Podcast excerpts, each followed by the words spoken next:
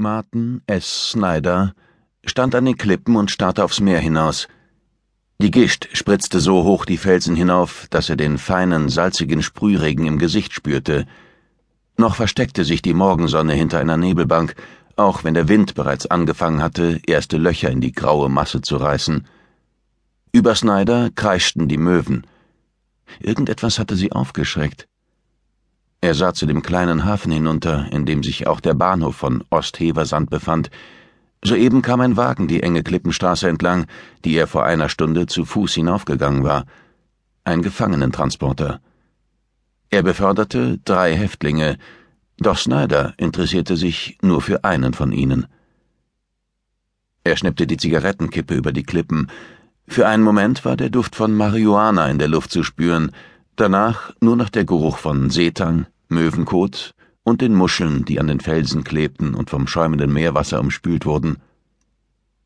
Schneider trat von den Felsen zurück und verbarg sich im Schatten des hohen Gebäudes, das sich hinter ihm befand. Im nächsten Moment war der Transporter auch schon da und hielt mit knirschenden Reifen auf dem Kies vor dem Tor. Zwei uniformierte Justizvollzugsbeamte kamen aus dem Gebäude. Sie trugen keine Schusswaffen, waren jedoch mit Taser, Pfefferspray und Schlagstock ausgerüstet. Die Tür des Transporters öffnete sich und zwei uniformierte Männer stiegen aus, gefolgt von den drei Häftlingen in grauen Overalls. Um ihre Fußgelenke lagen Ketten, und zweien von ihnen waren die Arme vor dem Körper mit Handschellen gefesselt worden, auch dem dritten hatten sie die Hände gefesselt, allerdings hinter dem Rücken. Wegen dieses Mannes war Snyder hier. Er musste sicher gehen, dass er tatsächlich hinter den Mauern dieser speziellen Anstalt verschwinden würde, und zwar für immer. Im Hochsicherheitstrakt für geistig abnorme Rechtsbrecher. Die Beamten tauschten einige Dokumente aus, dann wurden die Häftlinge zum Tor geführt, an dem sie das Personal der Anstalt empfing. Ihr redet nur dann, wenn ihr gefragt werdet, und ihr bewegt euch nur, wenn es euch jemand befiehlt, habt ihr verstanden? knurrte einer der Beamten. Und jetzt rein mit euch. Keiner der drei Häftlinge nickte, doch zwei von ihnen folgten den Anweisungen, einer nicht. Pete van Loon. Geh schon rein, dachte Snyder, doch Pete bewegte sich immer noch nicht. Er stand einfach nur da, reckte die Nase in die Luft, blickte aufs Wasser hinaus und atmete tief ein, als wollte er noch einmal den salzigen Duft des Meeres genießen.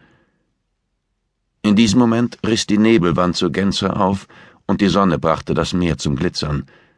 Van Loon drehte langsam den Kopf und blickte zu Snyder. Dabei fuhr ihm eine Windböe durchs blonde, strähnige Haar und wehte es in seine Stirn. Er sagte einen Satz auf Niederländisch, den der Wind zu Snyder herübertrug. Maul halten! brüllte einer der Beamten. Van Loon wurde an den Oberarmen gepackt und weitergeschoben. Im nächsten Moment verschwand Pete von Lohn hinter dem Tor. Nachdem auch die Beamten aus dem Transporter die Anstalt betreten hatten und das Tor verriegelt worden war, stieg der Fahrer aus dem Wagen, vertrat sich die Beine und kam auf Snyder zu. Sind Sie äh, Martin Snyder? Martin S. Snyder, korrigierte er ihn und steckte sich einen weiteren Glimmstängel an.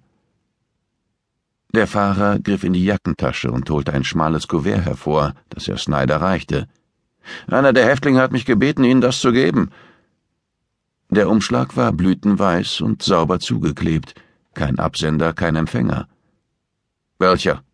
fragte Snyder, obwohl er die Antwort bereits kannte. Der große Niederländer mit den breiten Schultern. Danke. Woher wusste er eigentlich, dass Sie hier sein würden? Er wusste es nicht. Schneider ließ das Kuvert ungelesen in der Innentasche seines Sakkos verschwinden. Wollen Sie es nicht öffnen?